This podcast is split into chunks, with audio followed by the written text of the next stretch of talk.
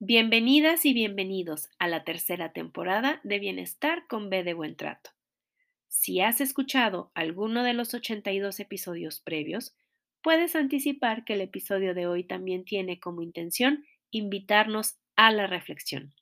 Acompáñame a mí y a mi invitado del día de hoy, el doctor Marc Pérez Burriel, con quien abordaremos el tema intersubjetividad y apego. Este es el episodio 83 Comenzamos. Listo. Bienvenidas y bienvenidos a Bienestar con B de Buen Trato, este espacio que tiene como deseo eh, invitar a la reflexión de quienes nos acompañan a través de las transmisiones en vivo o a través de la transmisión en diferido o a través del espacio de podcast. Eh, la intención es ir co-construyendo comunidades sensibles para ir fomentando un nuevo paradigma de los buenos tratos a la infancia y promover así también una cultura de paz. Esta es la tercera temporada pueden encontrar, eh, ya, ya pueden encontrar disponibles las dos temporadas previas y eh, estos dos episodios nuevos en la versión de podcast para las personas a las que no les guste eh, escuchar el formato de, de video en YouTube. Y hoy, hoy tengo el honor y el enorme placer de tener como invitado de honor al doctor Marc Pérez Burriel. Eh, con quien vamos a entretejer los hilos y contrahilos del episodio número 83. Este es el segundo episodio de la tercera temporada y con él vamos a aprender mucho sobre intersubjetividad y mucho más sobre apego. Así que bienvenidas y bienvenidos sean todos. Dejo de compartir mi pantalla para darle la bienvenida al doctor Mark. Bienvenido, doctor. Muy buenas tardes. Hola, buenas tardes. Gracias, gracias infinitas por aceptar eh, la invitación para estar en, el, en, este proyecto. Gracias por la generosidad de una eh, entrevista previa. Gracias por hacer este, este concepto que suena muy complicado. Gracias por hacerlo accesible para todas y todos. Sí, esta es mi intención, ¿no? Un poco traducir estos términos que a veces son, ah, son feos, ¿no? o, poco comprensibles, ¿no? Para que puedan ser comprensibles, ¿no? Lo que está haciendo ahora la ciencia, pues pueda ser traducido en cosas prácticas, ¿no? Creo que es interesante esto. Exacto, es que es muy lindo ser científico, pero es maravilloso ser divulgador. Sí. Muy, buena, muy buen complemento eso, los divulgadores que ayuden a los científicos a, divulgar un poco lo que van descubriendo. Sí. Pues bueno, díganos por favor, le voy a explicar. Em, siempre le pido a las personas que aceptan generosamente participar que sean ellos quienes se presenten. Díganos quién es el doctor Marc Pérez Burriel, eh, dónde lo podemos contactar. Recuerdo que tiene usted consulta privada este, para que la gente sepa eh, a dónde pertenece, en dónde labora y eh, dónde puede contactarlo si es que necesitara alguna eh, consulta de estas, de su consulta privada, por favor. Sí, ah, bueno, yo estoy trabajando en la consulta privada, estoy en la provincia de Girona y pueden contactar conmigo a, través de mi correo electrónico marc.perez.popc.cat. a través de también mi teléfono de España a 0034 o más 34 a 679 373 73959. Entonces, ah, y bueno, yo soy doctor en psicología y estoy especializado justamente en, el título de, la sesión de hoy, ¿no? En apego e intersubjetividad. Y, y, una de las cosas que, el trabajo es con el vídeo, que es lo que hablaremos al final de la sesión. Aparte, también estoy como profesor asociado a la Universidad de Girona y también colaboro con la Universidad Oberta de Cataluña, pues dando, clases aquí en, la facultad, en, las diferentes másteres. Y también forma parte usted de IAN, ¿cierto? Sí, yo soy miembro de IAN, ah, que es la International Attachment Network, la internacional de apego la red internacional de apego, que tiene sede en diferentes países, también en España. Y tengo, bueno, eh, hasta hace poco he estado secretario de la asociación y ahora estoy como enlace internacional. Entonces, ah, también conectando con los diferentes, países. Y entonces, bueno, aprovecho este momento para darle las gracias al psicólogo o licenciado en psicología Santiago Cabano de Uruguay, eh, porque justamente él fue quien me acercó con usted, así que muchísimas gracias, Santi, gracias por hacer posible este episodio número 83, este, y gracias por la fabulosa recomendación. Em, y bueno, la Red Internacional de Apego eh, tiene como intención eh, llevar como diáspora la teoría del apego a todos los rincones posibles, ¿cierto?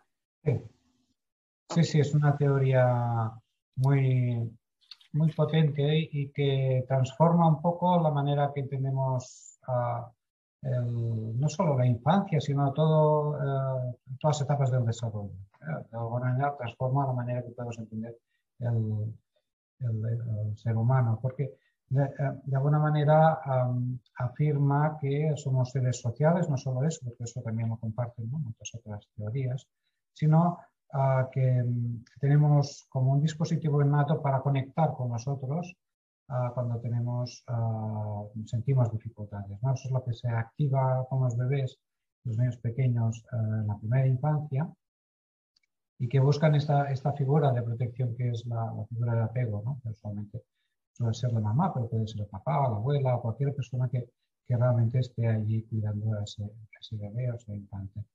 Y, y, y, eso transforma la manera de entender el mundo, el mundo porque de alguna manera mm, mm, admite ¿no? que, que, que, somos así de vulnerables. Y, eso durante toda la vida, ¿no? no solo en la infancia, sino durante toda la vida somos vulnerables, de manera que necesitamos siempre esa red de, apoyos que nos eh, ayuden a, pues a, pasar las diferentes dificultades que, tenemos. ¿no? Evidentemente eso se complementa con también sistemas motivacionales ah, de, protección ¿no? que, aparecen cuando ya, bueno, están en la, están en la base también de, todos los ah, sistemas digamos, de nuestra configuración, ¿no? las neuronas espejo y todo, ¿no? la, empatía que, y, los sistemas que, ya aparecen cuando muy, muy pequeños, que es increíble como, como son de sensibles ¿no? al dolor, al sufrimiento de los otros y ya tienen esta tendencia de proteger y de cuidar en el otro, ¿no? Pero sí que aparecen con, con fuerza, diríamos, en, en la adultez, cuando cuando pues eso, ¿no? somos papás o mamás y, tenemos ese instinto, diríamos, de, cuidar a los otros también. Entonces, hay esta complementariedad. Pero lo que es interesante es esta parte que, que comentó al principio, que es esta teoría transforma un poco la, manera de entender el, ser humano de manera que ya no sería ese, proyecto de independencia que no necesitas nadie, que no necesitas a, vivir como solo, independiente y, sin necesitar ninguna ayuda ni, a, ninguna red, ni, nadie, ¿no? ese individualismo exacerbado ¿no? que, un poco se promueva desde, desde este capitalismo salvaje ¿no? que, en, el que, vivimos, sino que transformaría y diría, no, no, no, es que no somos así por naturaleza, ¿no? la naturaleza es una naturaleza que, que busca redes y busca protección ¿no? a diferentes niveles. Y, justo ahí en, en, este tema de las redes eh, empieza un poco a relacionarse o mucho a relacionarse con el tema de la intersubjetividad. ¿Qué es la intersubjetividad? Sí, pues mira, ah, igual que, um, que ah, John Bowlby, ¿no? que fue el psiquiatra que promulgó digamos, la teoría del apego, pues también uh, en, eh, a finales de, este siglo pasado, los años 70, las investigaciones con niños pequeños llevaron a, investigadores como Hogan Trebarten a, a, descubrir pues, eso que se ha, llamado intersubjetividad. Y, para entender eso es, es, bastante fácil. Es, es, un sistema motivacional que lo que uh, dice es que estamos, o sea, lo, que hace es que promueve al contacto con nosotros. De alguna manera, lo, que viene a decir la teoría de la intersubjetividad es que nacemos también con ese instinto para conectar y compartir con nosotros. Los seres humanos tenemos esa, esa motivación intrínseca para conectar y compartir las cosas con nosotros. ¿no? Eso se ve con niños muy pequeños, cuando hacen el pointing y, señalan los objetos. Ah, y, esa señalización no es para, para que uh, pues, uh, los des porque tienen, un plato y tiene hambre.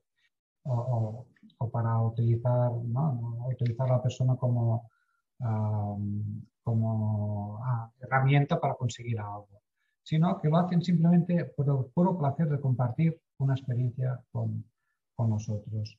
Eso es, a nivel científico se llama protodeclarativo, ¿no? es la, la idea básica de, que está en el mismo lenguaje, que es de compartir, ¿no? como lo estamos haciendo ahora, ah, que es un, placer compartir ah, y dialogar con nosotros simplemente por, por, el hecho de hacerlo. No, no hay, necesitamos una recompensa más allá de ello. ¿no? Ok, me gusta, me gusta eso de, de, de intentar conectar con el otro por el puro placer de compartir mi mente con el otro. Y ahí, ¿cómo se conecta la teoría del apego, la intersubjetividad y este desarrollo? Porque entiendo que la intersubjetividad se, va, va evolucionando, ¿cierto? Entonces, sí, eso es una, una de las áreas de investigación que hemos trabajado mucho aquí en el laboratorio de apego en la Universidad de Girona, ah, que tiene ya su historia con las primeras investigaciones de directora de tesis, la, doctora Marta Salomé, que hizo uh, con Adolfo Perinat, doctor Adolfo Perinat, uh, y, es justamente en esa idea de que este, esta, esta motivación intrínseca para compartir tiene su desarrollo, ¿no? Porque, uh, y está asociado justamente a, las capacidades cognitivas del niño que van evolucionando y cómo pues primero se comparte ah, pues los ah, las ah, acciones con los objetos, ¿no? por ejemplo, los sonidos que se pueden hacer, ¿no? después pues pueden ir elaborándose con pequeños juegos simbólicos muy sencillos, ¿no? como pues el, comer una sopita y, eso puede ir elaborándose también a lo largo del desarrollo, ¿no? del segundo y tercer año de vida, pues uh, y, yendo engarzando estas pequeñas, uh, pequeñas bits, ¿no? scripts pequeños, eh, con historias y narrativas ¿no? que cada, cada vez son más complejas y tienen más. Pero todo, eso, la, la, base de todo ello está en ese instinto, ¿no? en esas ganas que tenemos todos, ¿no? y los niños también, de, compartir los juegos y las cosas que les pasan. ok. Entonces, las figuras de apego también.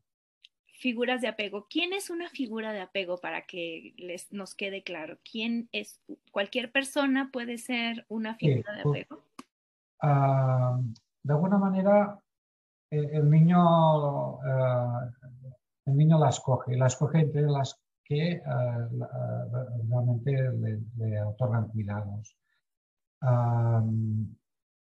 entonces, Ah, usualmente, pues suele ser en, esta, en estas sociedades ¿no? muy matriarcas, muy, uh, digamos, machistas, ¿no? porque en realidad todo el peso de, los cuidados del niño pasa a, ser la mujer, pero suele ser la mamá, pero no tiene por qué ser así, puede ser el papá, puede ser ah, una abuelita o puede ser un tío, puede ser cualquier persona que esté ahí, un educador.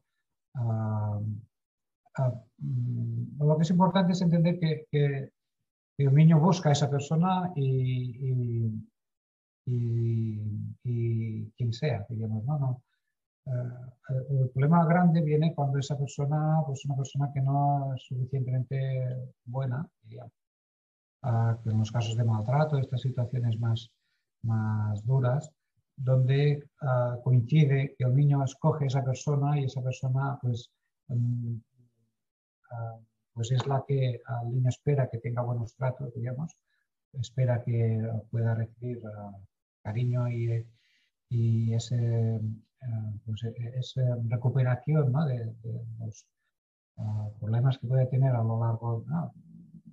problemas normales ¿no? de, la infancia, ¿no? pues ahora tengo un daño, ahora tengo, tengo un dolor de barriga, ahora tengo lo que sea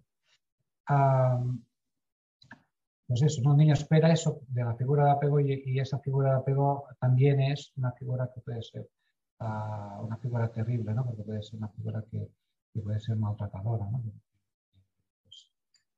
Si ha bebido, pues puede pegarle, puede, pero bueno, eso ya nos iríamos a, un tipo de situaciones uh, diferentes, ¿no?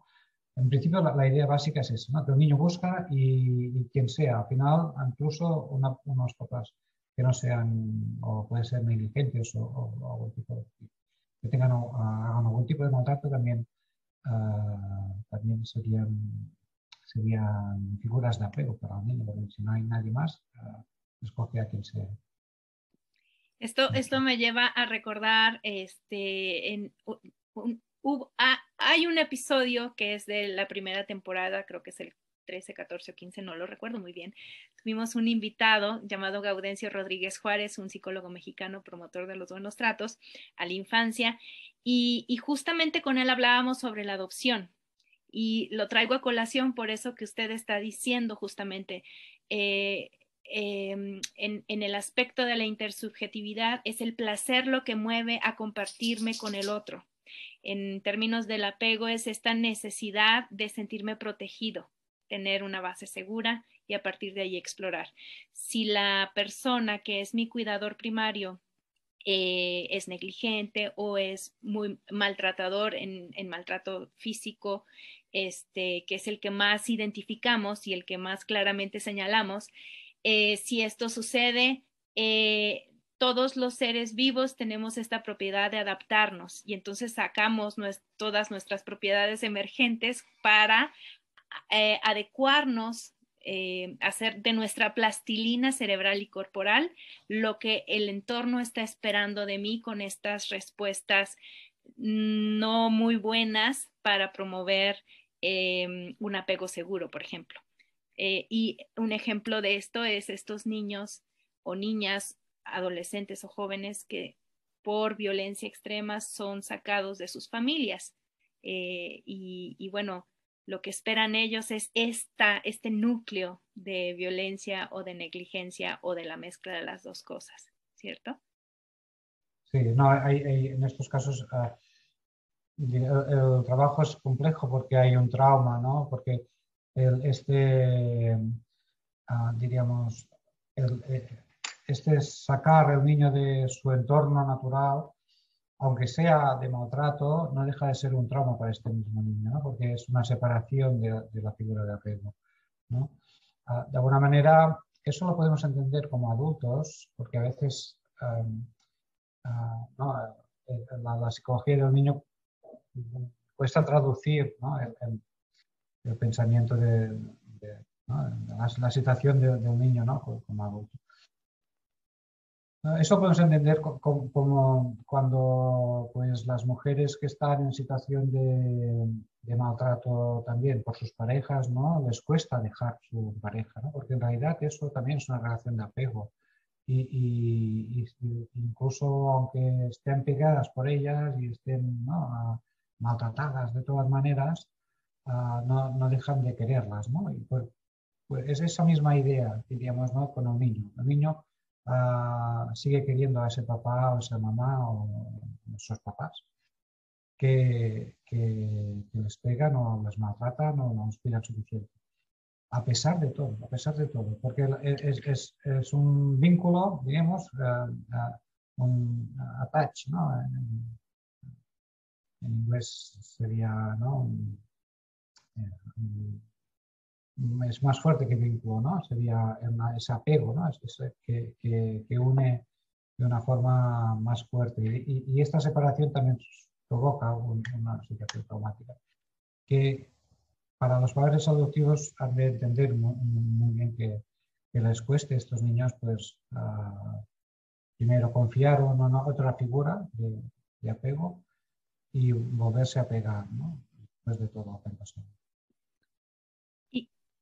y aquí, como para cerrar este, este subtema, me gustaría traer a colación una frase que yo se la escuché, más bien se la leí citada o atribuida a Jesper Hulul, creo que es, o Jesper Hul, que dice que, mm, más o menos así, porque no soy muy buena para citar, pero decía que cuando maltratamos a nuestros hijos, los hijos no dejan de querernos a nosotros, ellos dejan de quererse a ellos.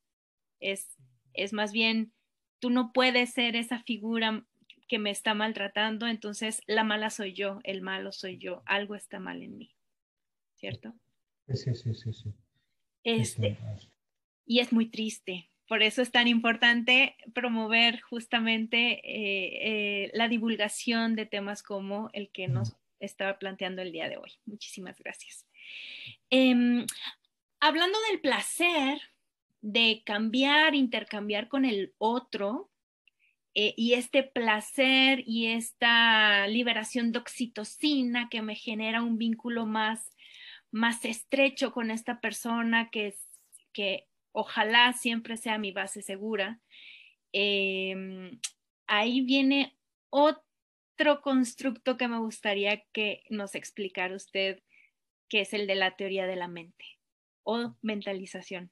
¿Por qué es tan importante el desarrollo y la evolución de la teoría de la mente en términos de el tema que hoy nos convoca. Sí, ah, bueno, está en relación con, lo que comentamos porque el, el, apego, el, bueno, tanto la intersubjetividad como, como, el apego están fomentando de alguna manera u otra esta, esa teoría, bueno, más que teoría de mente, mentalización, todas las funciones de, mentalización, porque de alguna manera ah, el mismo diálogo fomenta pues, la, la compartición ¿no? de, de, de, ideas y la comprobación ¿no? constante ¿no? de que pues, lo que uno piensa no es lo mismo que lo que piensa el otro, entonces hay ese ese, en ese compartir pues hay esa creación de, nuevos significados, ¿no? ese aprendizaje. ¿no? Aquí hay un autor muy bueno que es Edward Tronick, que justamente ¿no? en el, a partir del paradigma ¿no? de, una prueba muy sencilla de, la still face, ¿no? la cara de, palo, pues muestra cómo eh, como eh, esa intersubjetividad es básica para, para, el desarrollo. ¿no? De alguna manera, eh, lo, que, lo que muestra, ahora me, voy un poco del tema y ya volveremos, pero muestra cómo vivimos en este mundo intersubjetivo. nuestro mar, nuestros, somos, peces que vivimos en un mar que está construido intersubjetivamente. Y solo nos damos cuenta que no tenemos eso cuando Ah, nos, quitan esa interlocución, ¿no? De alguna manera, no, nos quitan ese agua, ¿no? Y, y, eso es lo que la, prueba de, de face es eso, es decirle, pues ahora vamos a poner a la mamá y al niño cara a cara y le vamos a decir a la mamá que deje de, dialogar con él y ponga la cara de palo, ¿no? la cara uh, sin mostrar ninguna emoción. Eh, y entonces el niño es, es, cuando reacciona, ¿no? Eso no es lo normal. ¿no? Lo normal es que mamá, ¿no? cuando yo le haga bobo, ba, ba, porque no sabe ni hablar el niño aún, pues ella me conteste y me diga no sé cosas y, y, y, comienza a enfadarse el niño, comienza a decir, mira mamá, mira y eso, mira, y, y se excita y, se enfada y al final ah, pues no se enrabia y, deja de mirarlo, ¿no? como enfadado. Ah, bueno, hay diferentes maneras, cada uno se lo toma un poco como, pero sí que provoca una reacción muy fuerte, ¿no? Y, eso también lo sabemos nosotros eh, cuando, pues eso, ¿no? Estamos en una conversación y alguien pues no nos hace caso, ¿no? Pero entonces, por dentro no, no, no, lo mostramos quizá tanto, pero por, dentro nos enfadamos también, ¿no? Decir, bueno, ¿cómo, ¿cómo, no van a hacer caso?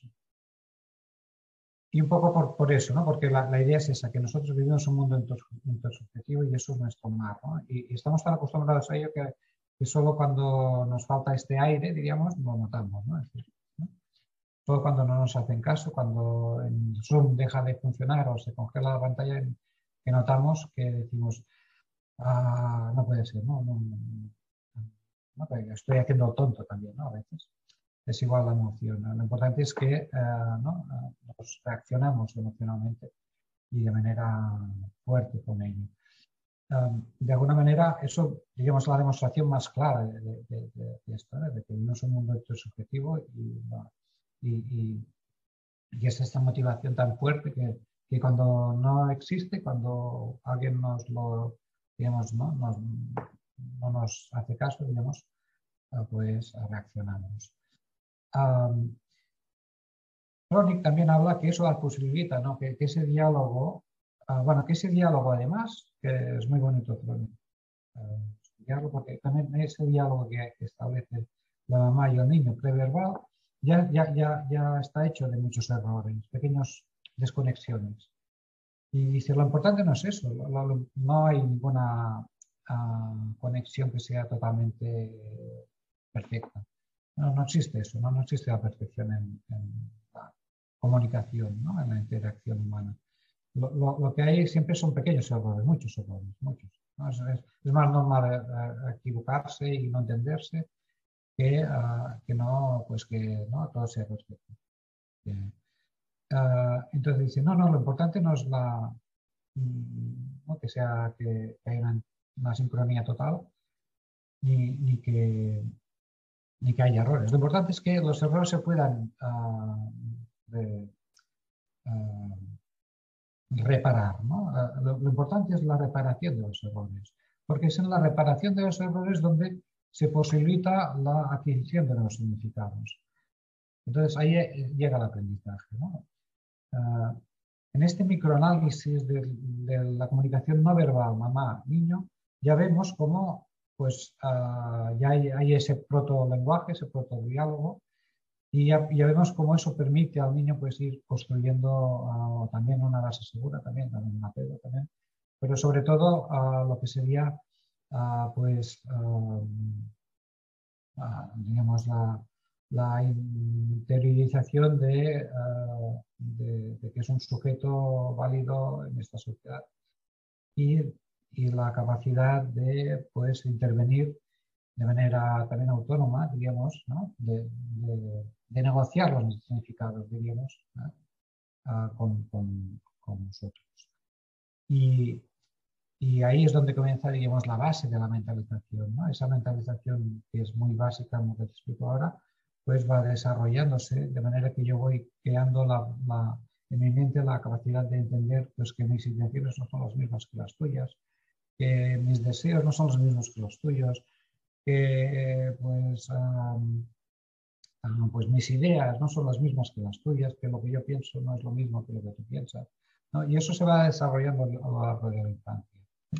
Entonces, uh, eso, claro, es, es, es básico. ¿no? Uh, no mes podemos entendernos entre nosotros a partir de, estar en esta posición de mentalizar, ¿no?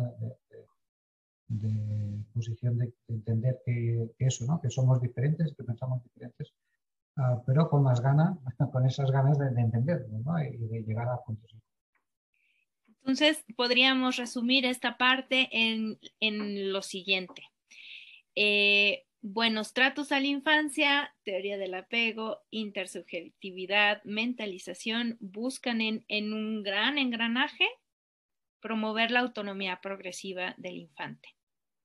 Sí, eh, es interesante uh, diferenciar, algunos autores diferencian entre lo que sería la independencia, ¿no? Muchos papás dicen, no, no, el niño tiene que ser independiente, ¿no? Y, y entonces ahí se, tiene que matizar muy bien eso, ¿no? Es decir, bueno, a ver, a ver, ¿qué quieres decir con independiente? No, los niños no tienen que ser independientes porque no, no queremos que, que sea, exagerando, autista. ¿no? Lo que queremos es que el niño uh, aprenda a confiar uh, en sus capacidades y aprenda que si hay, tiene un problema, tiene a los otros, ¿no? Tiene a nosotros como papás, en este caso, que somos las figuras de apego, pero también tiene a los, otros. Porque es eso, ¿no? los problemas, la vida te vienen, ¿no? Nadie está a salvo de ello, ¿no?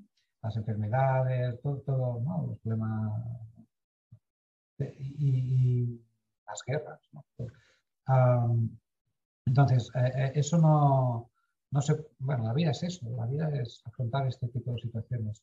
Lo que es importante uno es que tiene que confiar de, eso, ¿no? de, tener eh, los, los, recursos suficientes, más allá de uno, no solo uno, no, a, su alrededor, para, para, para poder, diríamos,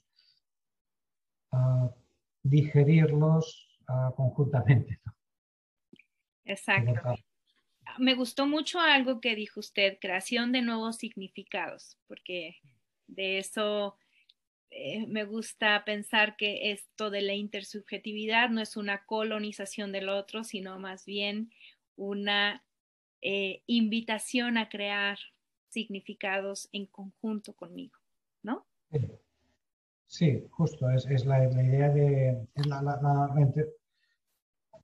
tal como la define Cervantes, es la motivación para compartir a compartir y puede ser a compartir, ¿no? Eso lo notas muchísimo los niños cuando quieren compartir sus creaciones artísticas, ¿no? lo que han hecho en la escuela o te explican ¿no? lo que les ha pasado. E, es esa motivación para compartir cosas uh, contigo. Es, es, entonces, en esa motivación hay, uh, aparece el diálogo, ¿no? porque lo que, lo que muestra el dibujo, pues bueno, tú quizás ves una cosa y, preguntas, ¿eso es un sol? No, eso pues es una bombilla. ok, entonces, em, ya hablamos sobre apego, ya hablamos sobre intersubjetividad, ya hablamos un poco sobre la mentalización, se mencionó un poco sobre la autonomía progresiva. Y dio usted muchos ejemplos sobre esta necesidad innata de compartir mi mente con el otro, mi mundo con el otro, eh, que significa la intersubjetividad. Un, eh, otro ejemplo es, por, ejemplo, por ejemplo, este, estamos eh, en, en una reunión con varios papás y llega mi hijo y me dice, mamá, mamá, mira lo que te tengo que mostrar algo, espérate tantito. Mamá, mamá, es que esto es importante. Cada vez que nuestros hijos, hijas o hijes intentan enchufarse con nosotros, es justamente esta intersubjetividad intentando eh, compartir por el placer de compartirse con ese adulto que significa una base segura. Y aquí me gustaría que habláramos de dos temas Usted hablaba sobre la sintonización o la sincronía que existe en esta comunicación entre los hijos en la diada, ¿no? Eh, entre los hijos y la mamá o los hijos y el papá o los niños, los infantes, niñas, niños y adolescentes y el adulto cuidador o la figura de apego principal. Eh, que no es importante porque no hay una sincronización perfecta no existe, siempre hay pequeños errores. Pero ¿qué pasa cuando los errores son así enormes, como por ejemplo cuando tenemos un niño de una niña de un año y dado que la mamá tiene que trabajar y la mamá está muy sola, y aquí viene la importancia de la comunidad sensible y la ecología de la crianza, eh, pues la mamá tiene que ponerle o la tele y, el bebé de un año o de dos años está cuatro o cinco horas viendo ya sea la tele o el celular o la, o la tabla, tableta o tablet. Este, ¿Qué pasa con las pantallas y este desarrollo de un apego saludable, de una intersubjetividad que evolucione eh, positivamente y con la teoría de la mente, o más bien la mentalización. Sí, ah, diríamos, en esta época eh, esto es un, es bastante dramático porque mm, es el tipo de babysitter, ¿no? Que, el tipo de recurso que tienen muchos papás y mamás para, para, distraer a los niños, ¿no? Y, eso, distraer mientras, ah, pues bueno, seguro, que no, el tema no es culpabilizarlos, ¿no? Porque ah, seguramente, como dices, sus, las condiciones de crianza no, no sean las más adecuadas, ¿no? Para, para que puedan ejercer bien su, papel. Pero bueno, sí, que es importante tener dos cosas en mente. Una, que las, investigaciones ah, recientes y la Organización Mundial de la Salud mm, creo que, ah, que es así. No, no, recomienda que los niños tengan pantallas hasta menos dos o tres años. Ahora no lo puedo exacto, pero bueno, en principio no, no, tendrían que tener ni acceso a ellas porque pueden tener problemas. Ah, problemas ah, de um, tipo neurológico, ¿eh? digamos, con afectación a nivel neurológico. Más allá de ello, digamos, de más grandes, ah, y además creo que hay como una progresión también en el uso, ¿no? y de manera que en la adolescencia hay como un, máximo de, uso de pantallas y de, ese, ¿no? un poco la imagen del adolescente ahora es con una persona con, no sé si no se ve, con el móvil enganchado en la cabeza. Uh, entonces, claro, el, problema de, ello es que eh, eso, ¿no? Que eh, de alguna manera se está utilizando todos esos sistemas que están hechos para adultos muchas veces, la mayoría, y que están hechos para que sean adictivos. ¿no? Dicho de manera como muy drástica y muy fuerte, pero es así. Mm, están hechos para crear a, suficiente adicción en, adultos para que pues eso, ¿no? hagan más clics, hagan, estén más tiempo conectados, hagan más eh, intervenciones, compartan más cosas, ¿no? utilicen más el medio. Y, bueno, eso que ya los adultos ya, ya es una dificultad, ¿no? Que, que, podríamos tener más o menos todos, ¿no? Momento, no sé, ¿no? Cada, cada uno pues, puede elegir un momento en que dice, pues, ¿no? ¿Cómo se autorregula, ¿no? Eso o, se lo quita de, ¿no? de, de, un móvil para evitar ¿no? caer un poco en ese tipo de, tentaciones. Entonces, eso que en los adultos ya, ya sea un problema, en los niños pues aún es más grave. ¿no? entonces, el, problema de ello es no solo que provoca esas adicciones, sino que está evitando, está quitando horas, está quitando momentos de vida ¿no? en el desarrollo, que es tan importante, a estos niños de otros tipos de conexión. Ah, y esa eh, diríamos, la, conexión cara a cara, la conexión ah, no virtual, no con pantalla, diríamos, es la conexión donde ah, es más importante, ¿no? porque digamos, la información que se obtiene en esa, en esa interacción ah, está trabajando todo el cerebro, no, no solo la parte izquierda, que es la que es la lógica, sino también la derecha, que está obteniendo muchos datos sobre las expresiones faciales, el tono de voz, la posición corporal de la persona que tienes ah, delante.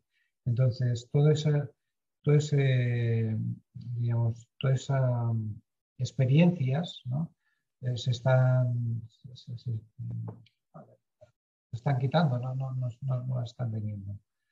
Y, y, entonces, bueno, pues evidentemente vamos a encontrar pues niños con habilidades sociales pues, más mermadas y pues con, ¿no? con una hiper, hiper uh, evolución, diríamos, ¿no? de hiperdesarrollo de unas habilidades que, que sí que están bien, pero no, no, no evidentemente, no son, son, son, como muy, muy específicas para un tipo de, de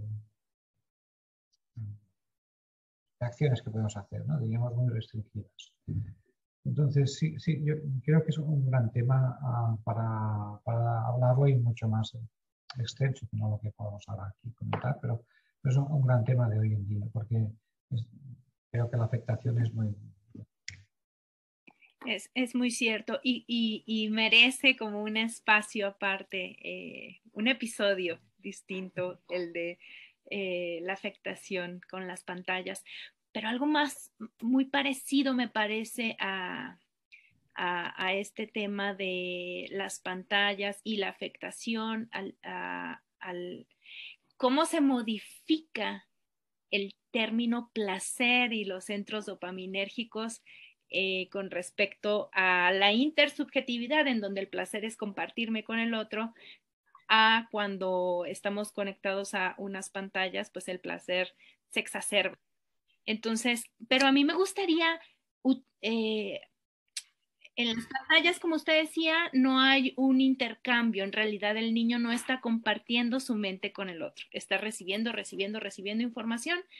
Eh, pero ¿qué pasa cuando esa pantalla eh, no es una pantalla y es una mamá o un papá que tiene una depresión. Eh, ¿Qué sucede ahí?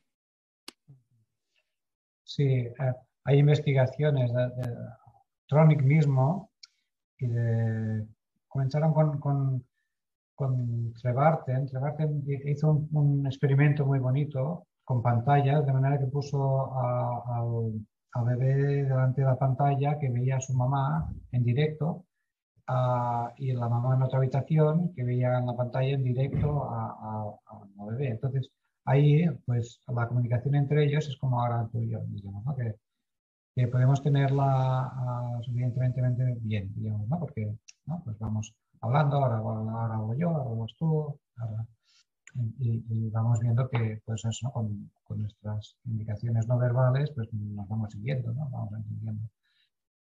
Con el bebé no, no verbal, diríamos, ¿no? Ah, pasa lo mismo. ¿eh?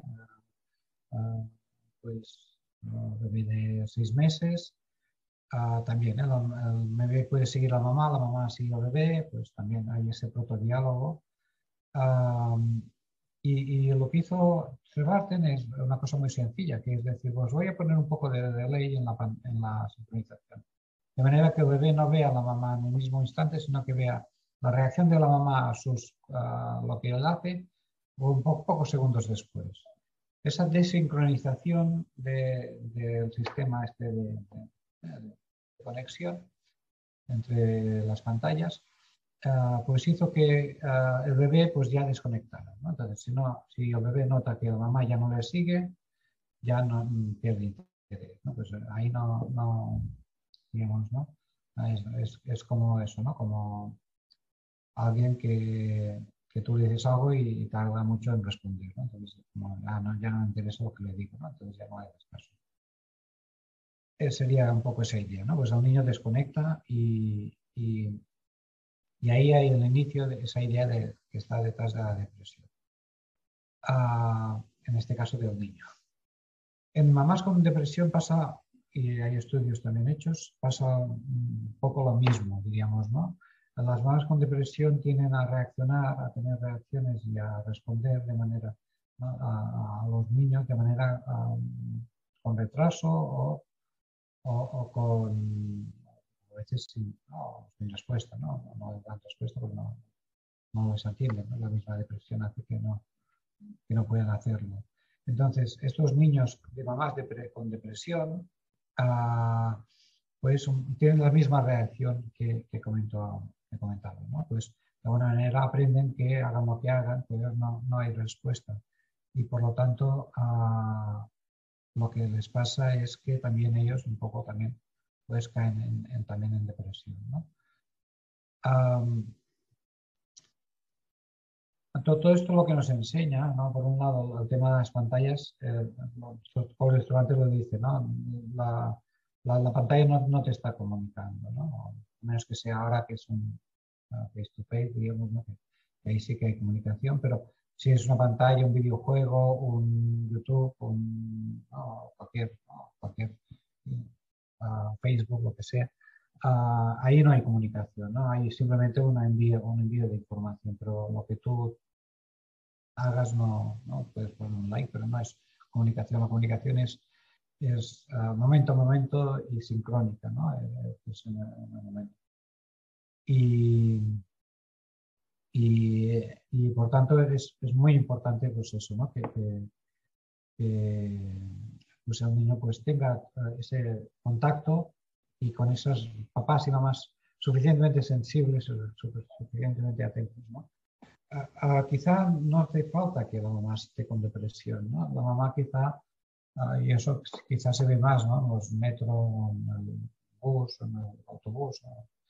que es con mamás como eso, ¿no? muy cansadas muy, y que ellas mismas están con el móvil, ¿no? mirando uh, también para distraerse y sin atender, pues eso, ¿no? esa motivación que el niño tiene para conectar con él. Pues un poco la situación que has dicho por inicio, ¿no? Pues eso, mamá, mamá, mira mi dibujo, mira no sé qué, mira, eh, pues ahí hay, ese, esa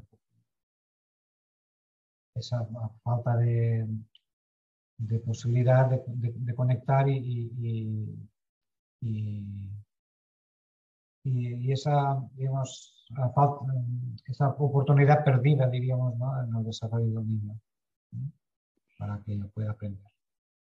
Muchísimas gracias. Yo tengo unas preguntitas aquí de las personas que asistieron, pero antes de, pasárselas, siento que esto engancha muy bien con este concepto de que infancia no es destino eh, y el que la mamá tenga o que seamos mamás o papás cuidadores con depresión sin estar deprimidos porque estamos todo el tiempo con el celular e interactuamos a través del celular. Sí, hijito, ajá, está a la derecha y sin, sin voltearlo a ver.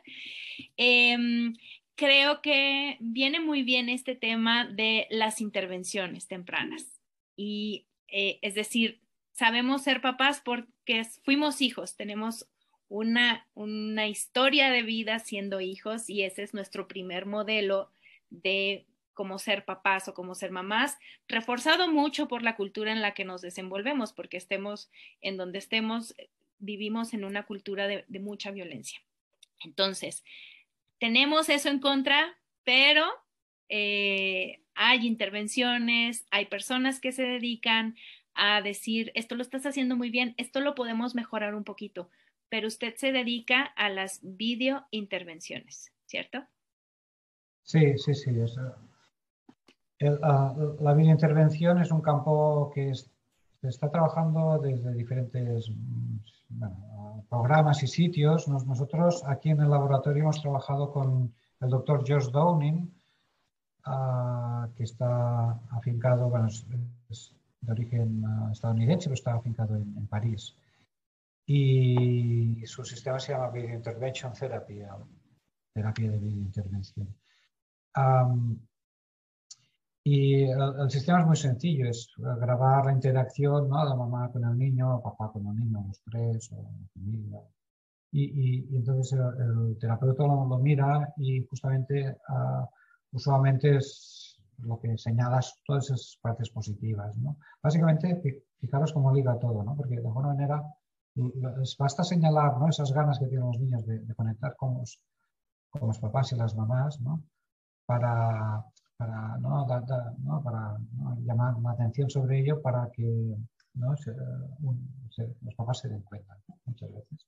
Solo hace falta, hace falta a veces solo, solo ser pequeñas intervenciones. para que aprecie justamente esas, esas, esas ganas que tienen los niños de, compartir. Ah, o a veces también, eh, a veces es bueno también justamente lo que hablamos, ¿no? era el tema de intersubjetividad o apego, ¿no? A veces que no confunda ¿no? una cosa con la otra. A veces el niño lo que está pidiendo es, apego, está pidiendo tú, mamá, trátame un poco o cuídame un poco, porque eh, la función del apego justamente es esa, es ah, dar refugio suficiente ¿no? Ah, para que después el niño pueda explorar de manera tranquila, ¿no? porque si tú no estás, a, tú estás ansioso, no, no estás para explorar, ni para, ni para jugar, ni para nada lo que quieres es que alguien te abrace y te aporroque y te, tranquilice. ¿no? Y cuando te dan suficientemente tranquilidad, entonces sí que te vienen ganas de, descubrir el mundo, de descubrir nuevas cosas, de viajar, de conocer gente, de lo que sea. Eso como adultos también nos pasa. Ah, entonces, ah, la, idea con el, vídeo es eso, es poderlo mostrar, ¿no? porque a veces en la, en la terapia, en la, en las sesiones, ¿no? Te vienen los papás y te explican cosas y, tú te puedes hacer una idea, pero ah, si lo ves en el vídeo y además sobre todo si lo ven los papás en el vídeo es como mucho más claro, mucho más ah, evidente. El vídeo es ah, eh, como muy lo que, es lo que pasa. Y, y, muchas veces la intervención se queda con eso, enseñar cosas positivas que pasan en el vídeo.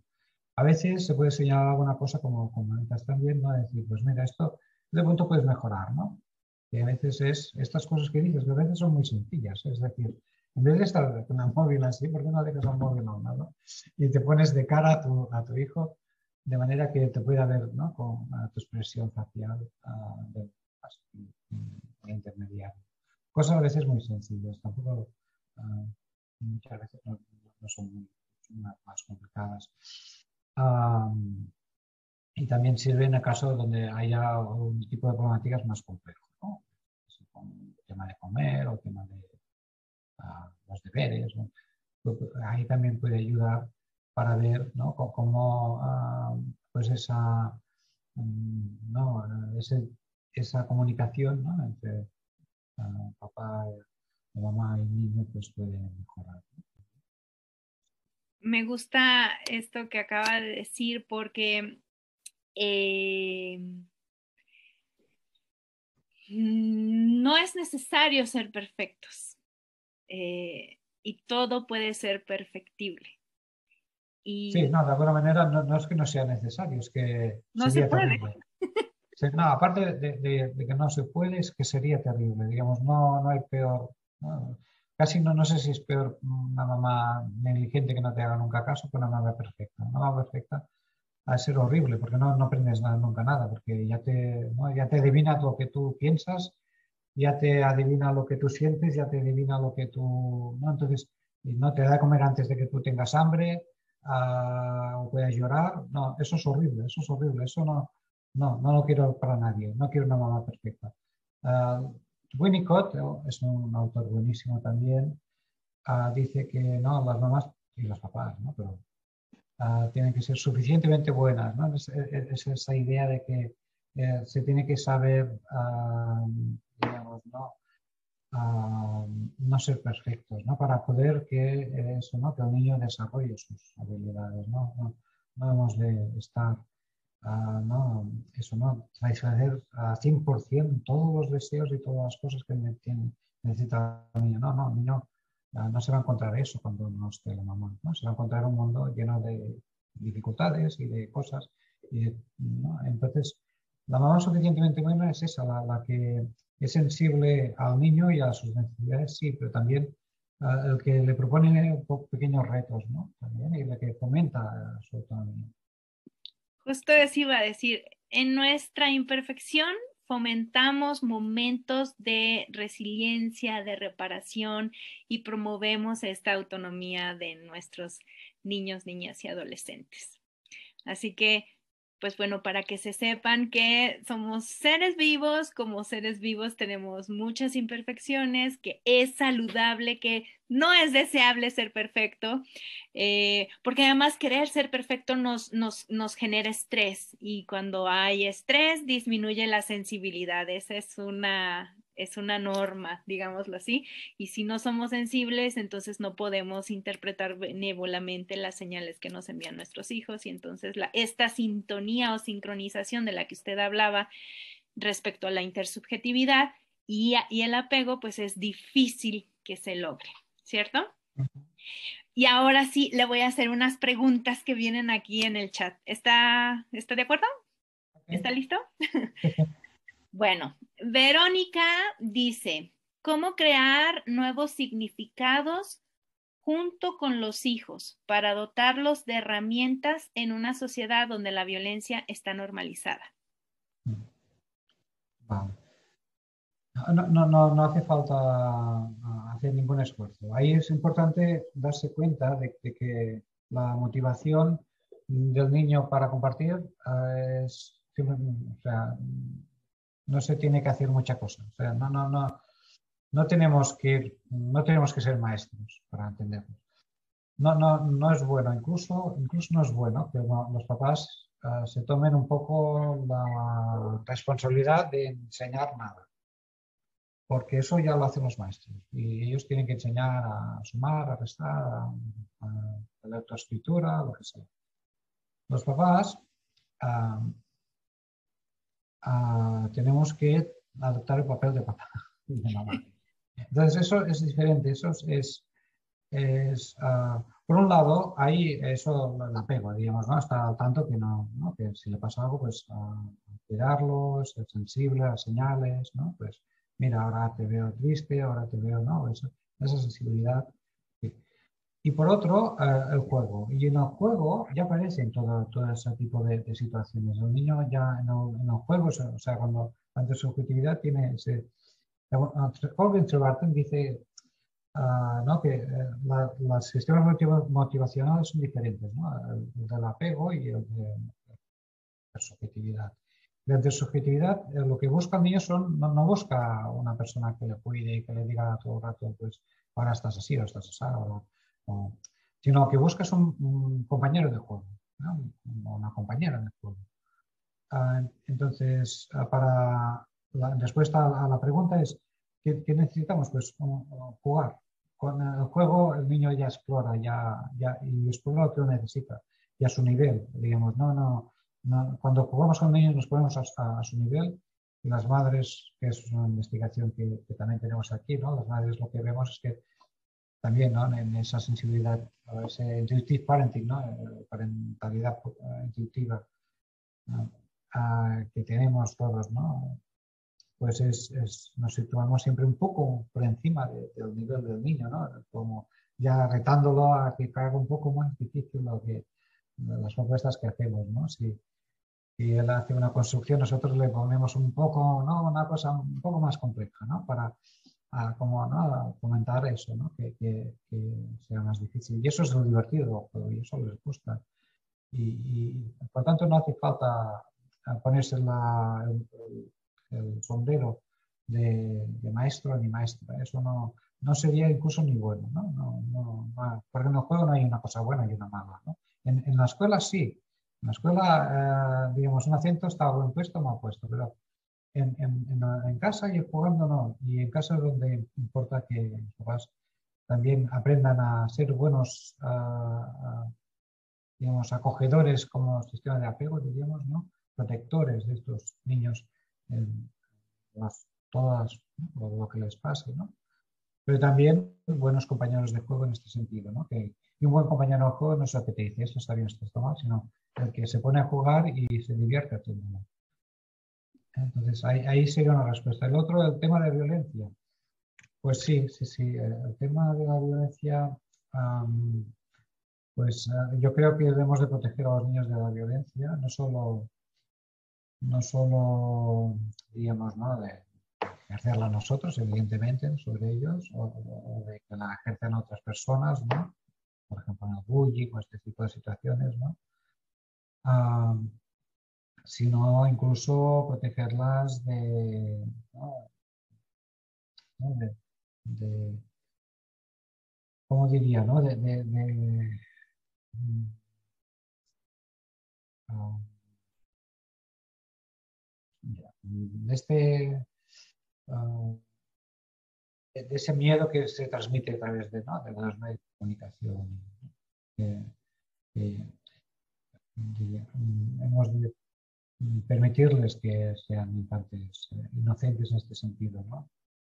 para poder ah, desarrollarse de manera sana. Porque el miedo, inocular el miedo es inocular, eh, es impedir el juego, es impedir el desarrollo, impedir la exploración. Entonces, ¿no? y es ponerse en el sistema de, de protección y ayuda y, y, activar el apego y, no salir de, este sistema. Entonces, uh, la medida de lo posible, pues hemos de preservarlos. Para su desarrollo.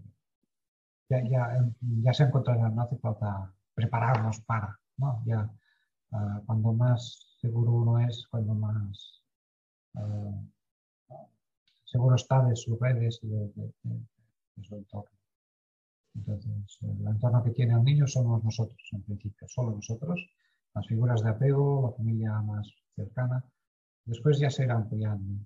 Pero esa, esa ampliación ¿no? en la escuela, después en el barrio, en, el, ¿no? la sociedad en general, e, e, esa ampliación, ah, ah, digamos, la irá afrontando de manera más sana y más fuerte a, medida, si tiene justamente ese, ese inicio ha sido, ha, sido fuerte. ¿no? Y ese inicio fuerte es, eh, pues eso, solo nos tiene nosotros, pues nosotros hemos dar la seguridad. No transmitirle el miedo de, este mundo terrible que vivimos. Hay guerra, sí, hay violencia, evidentemente. No, no, no, no es engañarlo, es preservarlo, porque está en desarrollo. Exacto. Eh, la vida de un infante, aunque no vive las guerras afuera, aunque no vive a lo mejor, o sea, hablo de un niño antes de los, en la primera infancia, por ejemplo, o niña en la primera infancia, eh, nosotros los adultos ya tenemos toda una historia, ¿no? Ya hemos pasado y vivimos constantemente, ahora por desgracia tenemos una guerra en, en Ucrania y Rusia, entonces lo van a vivir sí o sí y no es necesario adelantarlos a, eso que van a vivir. Más bien eso que usted dice es procurarles un entorno lo suficientemente seguro para que su cableado cerebral eh, sea lo suficientemente sólido, la autonomía progresiva se vaya adquiriendo y este niño con este, yo lo llamo traje vincular, este traje espacial que utilizan los, los astronautas, eh, pues este traje vincular le vamos construyendo a nuestros hijos con interacciones suficientemente buenas para que salga al espacio y se encuentre justo que el oxígeno este, está en pocas concentraciones, por ejemplo, que hace muchísimo frío, este, que, o sea, toda, eh, que hay polvo eh, y, mm, basura estelar que nos puede hacer daño y que nos puede quitar la vida, pero ya lleva construido su traje vincular que lo protege en buena medida de eso. Así que esperamos eh, se haya resuelto la pregunta de Vero. Luego hay otras dos preguntas más. Em, entiendo que las preguntas están asociadas con el tema de los dispositivos. Eh, dice la primera, en los niños varones es más marcado el uso de los dispositivos electrónicos en comparación con las niñas, es decir, los niños tienen una tendencia mayor a pegarse a los dispositivos que las niñas? Por lo que yo sé, hay una diferenciación. No todos dos, todos dos están expuestos y adicciones, diríamos, por las pantallas. Lo que pasa es que sí que hay una diferenciación. ¿no? Los niños suelen acabar eh, con sistemas de juegos online que pueden ser interactivos o no, pero son este tipo de juegos ¿no? de, de y tal. Y las, las, las, niñas, bueno, sobre todo a nivel de preadolescentes o adolescentes, uh, tienden a, a, utilizar más uh, uh, pues, programas de redes sociales. ¿no? Decir, bueno, ahora las, nuevas, que ya, digo Instagram, ya, ya, ya soy, hay, hay, hay, nuevos sistemas, pero la, idea es eso, ¿no? que, que puedan uh, fotos y poner likes y, y ese tipo de... Uh, en, ambos casos, diríamos, están expuestos uh, y en ambos casos las repercusiones son las mismas. Uh, quede claro que no digo nunca que eso no sea bueno. Es, bueno, uh, los juegos pueden aportar muchas experiencias y muy positivas, ¿no? porque mi, uh, mi sobrino pues habla inglés con, con, juegos de estos de este tipo, con personas de todo el mundo. Entonces, seguro que hay muchas cosas muy positivas, ¿eh? Lo que, pero tenemos que evitar que eso sea todo el mundo, ¿no? Y que sea, y, por tanto, preservarlo y restringirlo a un espacio, no, no que sea uh, todo eso, ¿no? El, el sí tiene sentido, ¿no? Es decir, muchas horas cada día. Exacto, y que en la medida de las posibilidades haya un adulto ahí acompañando eh, ese, sí. juego, sobre todo en, las, en los primeros años de vida, ¿cierto? Sí, y, y y en el caso de, de las redes, pues eso, ¿no? El, toda, toda, la problemática que hay en ese, ¿no? El tipo de imágenes que se cuelgan, el tipo de ¿no? interacciones negativas, ¿no? muchas veces que hay ¿no? ciberbullying y todo ese tipo de situaciones. Uh, pues eh, eso es muy interesante porque nosotros en nuestra infancia no tuvimos eso, entonces no podemos enseñarles porque no, no nos pasó. ¿no? no, estamos, estamos en esa brecha digital también, brecha digital por otros asuntos, ¿no? pero ahí sí que eh, como padres estamos, hay una brecha también, porque lo que pasa en nuestros hijos, sobre todo en adolescentes, ¿no? de edad escolar, adolescentes, eh, no, nosotros no hemos pasado, ¿no? cuando nosotros éramos adolescentes, no, no había móviles y no había redes sociales que, eh, había las redes ¿no? de la pero no las... Entonces es otro... Entonces, para protegerlos no tenemos este tipo de experiencia. No nos pasó, entonces eh, lo vemos mm, de manera diferente. Incluso muchos programas que utilizan los niños, los papás no, saben. Cierto. Eh, en ese sentido, una pregunta de Carolina. ¿Y el impacto de los chupones eh, o demás elementos que se han desarrollado para suplir la presencia parental ante la instrucción social de independizar a los niños y niñas y a las personas adultas entre sí y con las crías. ¿Cree que también interfiere en la sensibilidad de su cuidado principal de las personas recién nacidas o mayores? ¿Chupones son los chupetes? Aquí supongo que se llama chupetes. O... Ah, bueno, e, eso no, no, tengo una opinión clara sobre el tema. Es verdad que muchas veces eso, ¿no? Se utiliza el chupete para callar, ¿no? Es decir, ¿no? cuando un niño a veces balbucea, ¿no? Ves a, un, a una papá que, que no, no, no, no, me molestes ahora y le pone el chupete. O, o cuando llora, ¿no? Eh, en vez de acurrucarlo, intentar uh, eso mentalizar, ¿no? Y decir, voy a ver qué te pasa, uh, pues, ¿no? Le pongo como un... Uh, en, en, inglés es muy bonito, que es auto, autocalmante, ¿no? Tiene un nombre... ¿no? Sí, que el, que el niño obtenga su tranquilidad, entre comillas, con este dispositivo, sin que haya intervención de un otro que haga justo este proceso de regulación desde afuera. Sí, sí, sí. Uh, pero bueno, tampoco, tampoco creo, eh, eh, creo que es más una cuestión de, o sea, para mí, en, en general no veo que sea muy problemático eso, aunque no, eh, también es verdad que en ciertos papás o ciertas mamás, familias, eh, eso puede ser un problema, ¿eh? pero eso es, diferente. Una cosa es que en ciertos casos sea un problema uh, y entonces es como decir, bueno, no, es esta familia y esta, ¿no? Son pocas, ¿no? Uh, que no... Que, que, no las pantallas, ¿no? Para mí pantalla es un tema sociológico que está pasando ahora como a, todo el mundo. Entonces, no, es difícil eso, ¿no? que los papás no tengan móvil o que el niño no tenga acceso a las pantallas. ¿no? Eso y, eso está pasando ahora y no pasaba hace 20 o 30 años. Ok, Entonces, eso, es que, que es diferente. Y, y, bueno, no, no, veo que sea un problema ahora, ¿eh? no sé, quizá me equivoque. ¿eh?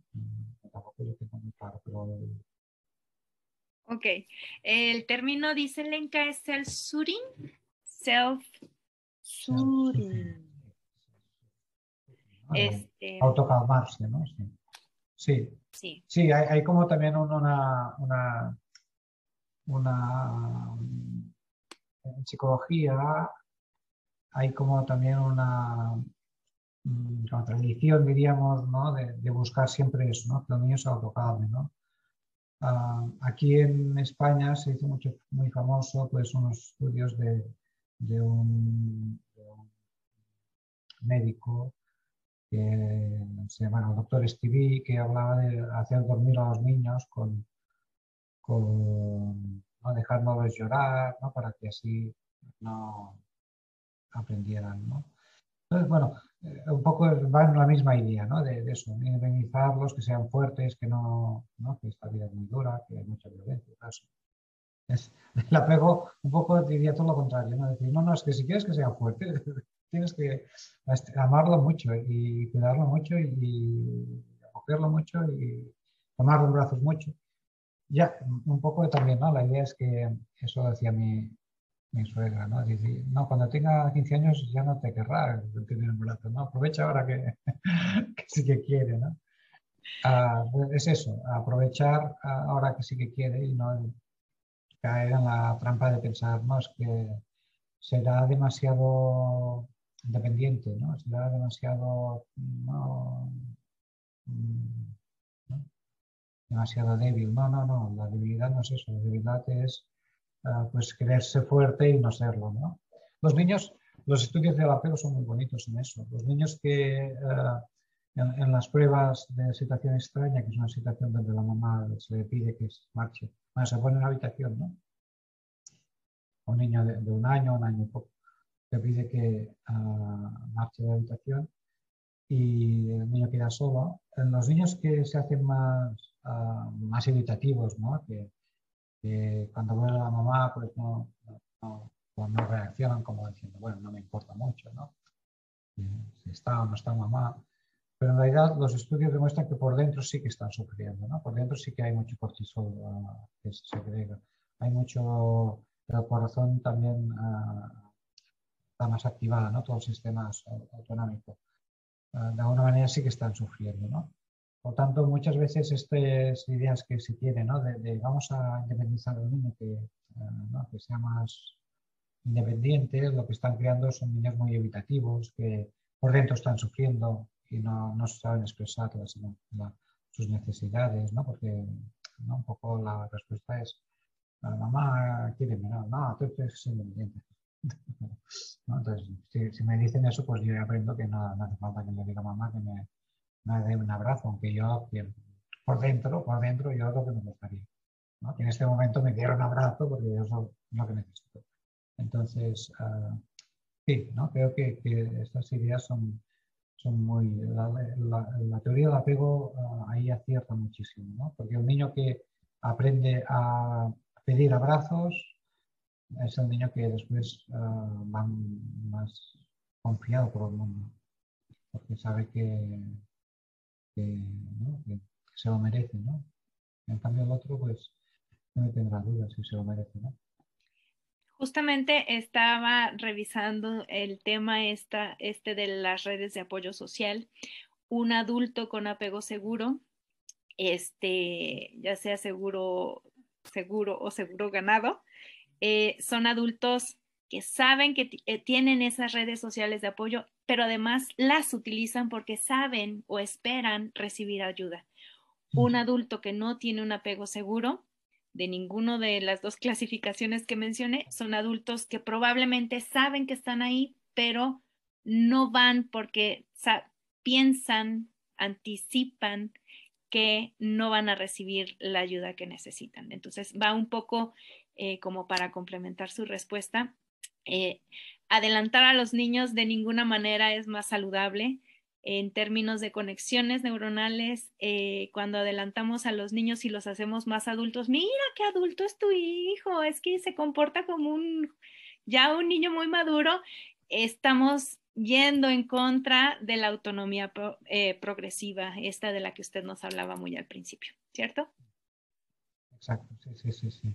Sí, es otra de las cosas que vemos mucho en papás y ¿no? que quieren como comentar mucho eso, ¿no? que sean más grandes. Y, y, un error típico es ah, entender, o sea, ah, cuando los niños dicen algo, pues eh, interpretarlo como si hubiera dicho eso un adulto, ¿no? Entonces siempre tenemos que tener la habilidad, ¿no? De, la sensibilidad, ¿no? De decir, no, no, es que ah, lo que dicen no es lo que quiere decir, ¿no? El, el lenguaje para un niño es no solo lo, explico de, otra manera y en otro contexto, pero lo explico muy bien Jean Piaget, ¿no?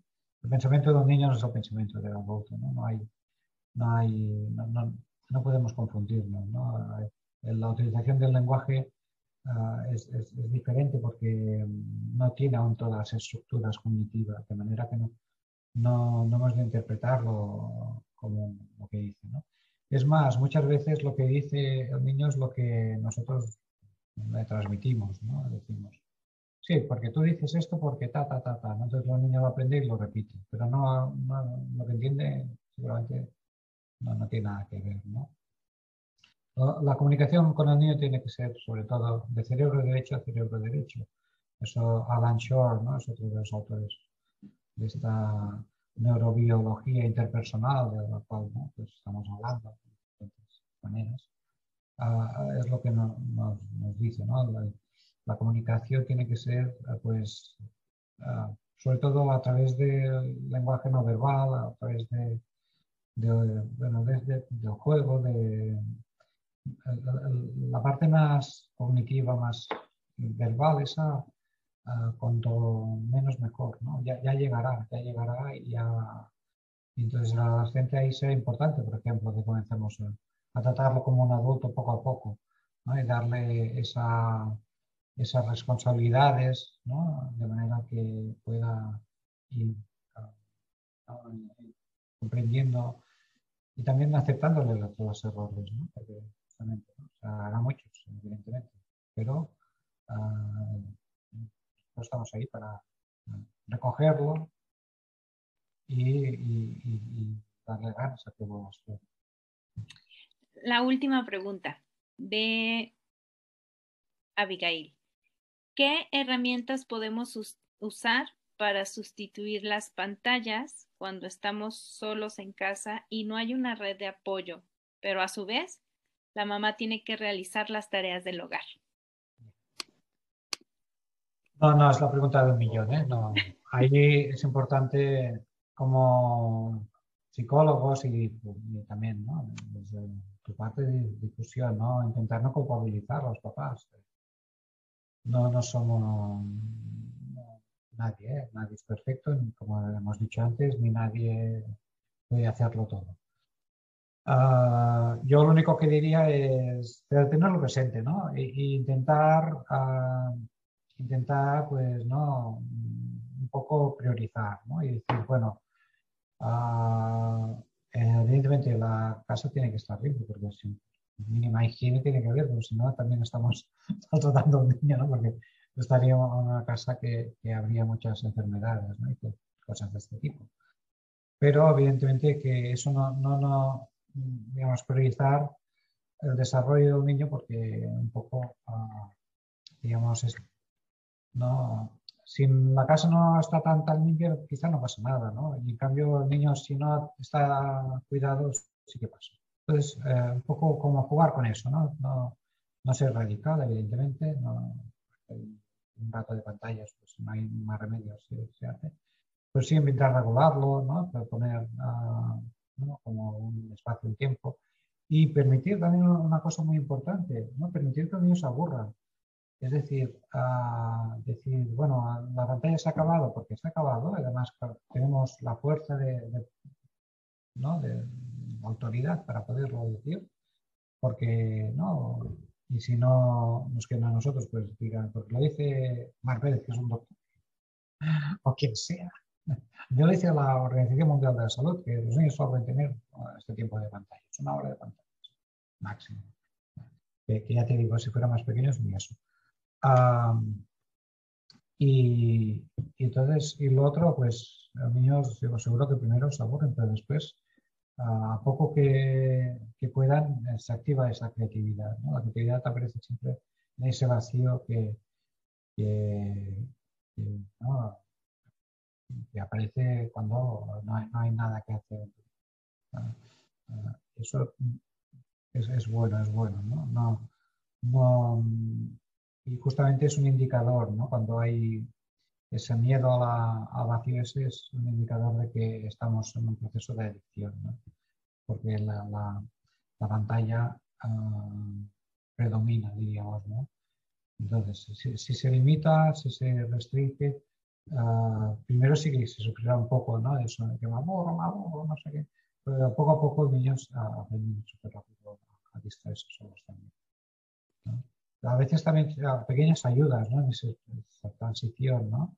Pues comenzar a jugar con ellos un poco, no, no, no decir voy a perder ahora dos horas jugando, no voy a, simplemente me voy a estar 10 minutos y iniciar el juego y después ya lo dejo, no sé, cómo uh, permitirse también ese tipo de transiciones, ¿no? porque a veces uh, pues es una frustración hace que uh, el niño pues no, no, no, no no, ni se aborra, digamos, simplemente está acostado, ¿no? porque no tiene la no tiene...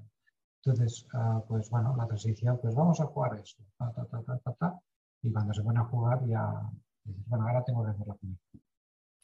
También se me ocurre con, eh, abonar un poco a lo que acaba de decir, eh, en términos de buenos tratos, es preparar el entorno apropiado para, para el infante. Entonces, a lo mejor, si yo tengo que, si yo decido que me da bienestar tener la casa muy limpia todos los días y además tengo que hacer la comida y lavar y planchar y todas estas cosas que seguramente hace esta persona, eh, pues a lo mejor preparar la sala o el espacio en donde está lo más cercano a, a la cocina, por ejemplo, que no haya cosas con las que se pueda hacer daño, no sé, quitar y poner unos papeles para que mi hijo dibuje o que se distraiga sin necesidad que esté yo. Si por suerte la cocina está cerca de este espacio, pues irle hablando, ¿cómo estás? No sé qué, ¿y cómo vas? ¿Y qué hiciste? O sea, interactuar de una manera no tan cercana cara a cara y, permitir que eh, existan estos momentos de interacción aunque eh, la niña o el niño tengan esta posibilidad de movilizarse en este espacio y encontrarse ella misma con ella misma, ¿no? Exacto, sí. Y otra de las ideas que también va bien tener en mente es, uh, en la medida posible, que, sea partícipe también de todo ello, ¿no? De, hacer la comida, pues, ¿no? Pues vamos a hacer la comida los dos. Vamos a, a eso, en principio, los niños tienen como un rechazo, pero el rechazo viene porque eso no, es un juego. Entonces, la, la, digamos, la esfuerzo que se tiene que hacer el papá o mamá es decir, no, no, es que vamos a jugar a hacer eso. Tiene que ponerse en modo juego. Y, ahí no tiene que haber engaño, porque claro, el engaño es, o sea, es, muy fácil de entender, ¿no? Porque yo sí voy a un sitio y digo, vamos a jugar a, hacer la, ensalada. Y, el niño me ha visto 50 veces que cuando, hago la ensalada, ahora la ensalada no me Entonces ahí el niño ya no te da engaño. Dice, no, no, es que hacer la ensalada es un, no, es bueno. Entonces no me va a engañar a mí diciendo que es un juego. Claro, uh, pues bueno, ¿no? que, que eh, bueno, es, es, esa idea, ¿no? decir, bueno, uh, ¿no?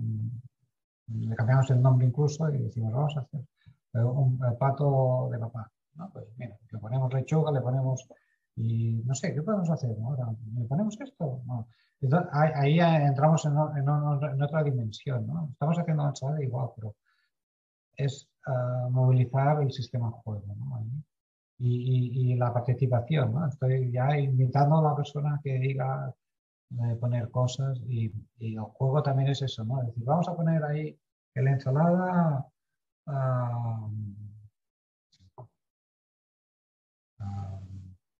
algo muy picante, ¿no? Pimienta, ¿no? No, no, no, bueno, ¿no? Como ahí el, sistema juego es inventarse tonterías también y ponerlos ahí porque es lo que divierte al niño y, y uno también se lo pasa bien haciendo, ¿no? Claro, o cuando hacen o colaboran para hacer el agua de sabores y que te salpica y chin, ya se cayó el azúcar, ¡ah, ya vamos por el señor recogedor! O sea, esto, apelar al, sistema de juego que es a través del cual em, se conecta con mayor eh, eficacia con, con, el mundo del niño. Sí, de alguna manera ahí Ah, digamos, el peso eh, está en, que eso, ¿no? Incluso es religioso, ¿no? Es decir, fue un castigo divino el trabajo, ¿no? Entonces, eh, entonces claro, ¿no? Todos nos tomamos el trabajo como es una carga. tengo que deshacerme del trabajo para poder hacer lo que me gusta, que es cuidar a mi niño, ¿no? Entonces, bueno, pues eh, tenemos que ser un poco inventivos en eso también, ¿no? Y decir, bueno, sí, sí, según que trabajo sí que es una carga, pero otro, pues me lo invento para que no sea una carga. Para que, sea algo como divertido, porque es un momento que estoy con mi niño, entonces ahí tengo que aprovechar. Claro, lo ideal nuevamente no es cargarle la mano a este adulto cuidador principal que, que está solo, en un contexto solo. Lo ideal sería que se activaran las redes de apoyo social con las que esta persona puede contar la vecina, este, el tío, la tía, la mamá, la suegra, etcétera. Eso sería lo ideal. Pero si eso ideal no existe, pues entonces intentar hacer un trabajo ahí de mm. autogestión. Sí, ah, y bueno, abundando en esta idea que dices, ah, es, bueno pensar en, decir, bueno, si no existe también, vamos a pensar maneras de crearlo, ¿no? Crear grupos de mamás, ¿no? Para que pues eso, ¿no? grupos de mamás y papás. Ahí es importante poner a, papá en, este, en, esto, en esto del cuidado del bebé y de, los niños. Eh, eh, es, es muy importante, ¿no? sobre todo para, para que pueda aparecer la oxitocina. Porque un poco a veces el problema es que no, no, no hay casi ni oportunidad ¿no? de, que papá pueda, pueda secretar oxitocina, para decirlo así. Ah, no, no, digamos, cuanto más el niño, el papá tenga en brazos al niño, tenga uh, cuide del niño y juegue con el niño o la niña, uh, más, más cuidados hará y, más implicados estará en su función.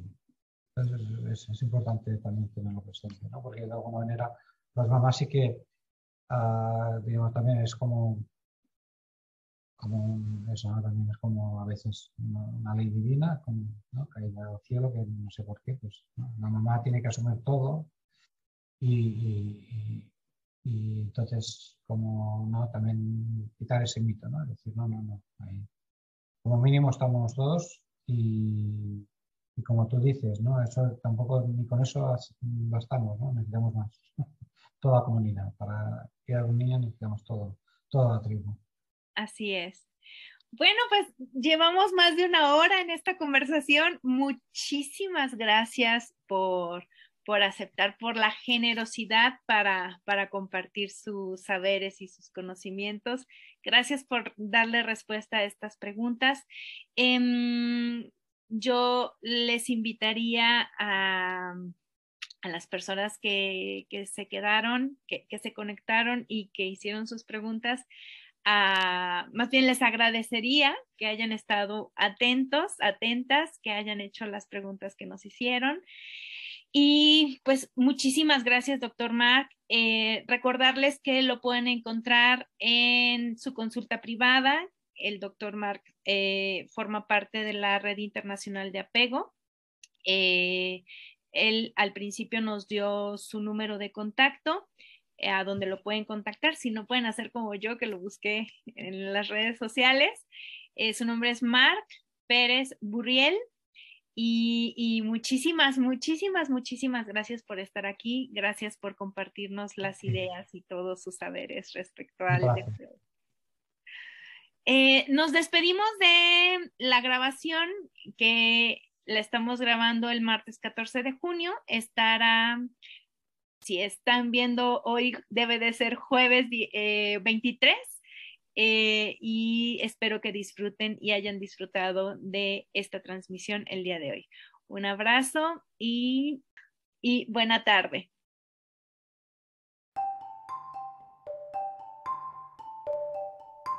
Gracias por sumarte a la co-construcción de esta comunidad bien tratante. Nos escuchamos en el próximo episodio reflexivo de la tercera temporada. Hasta pronto.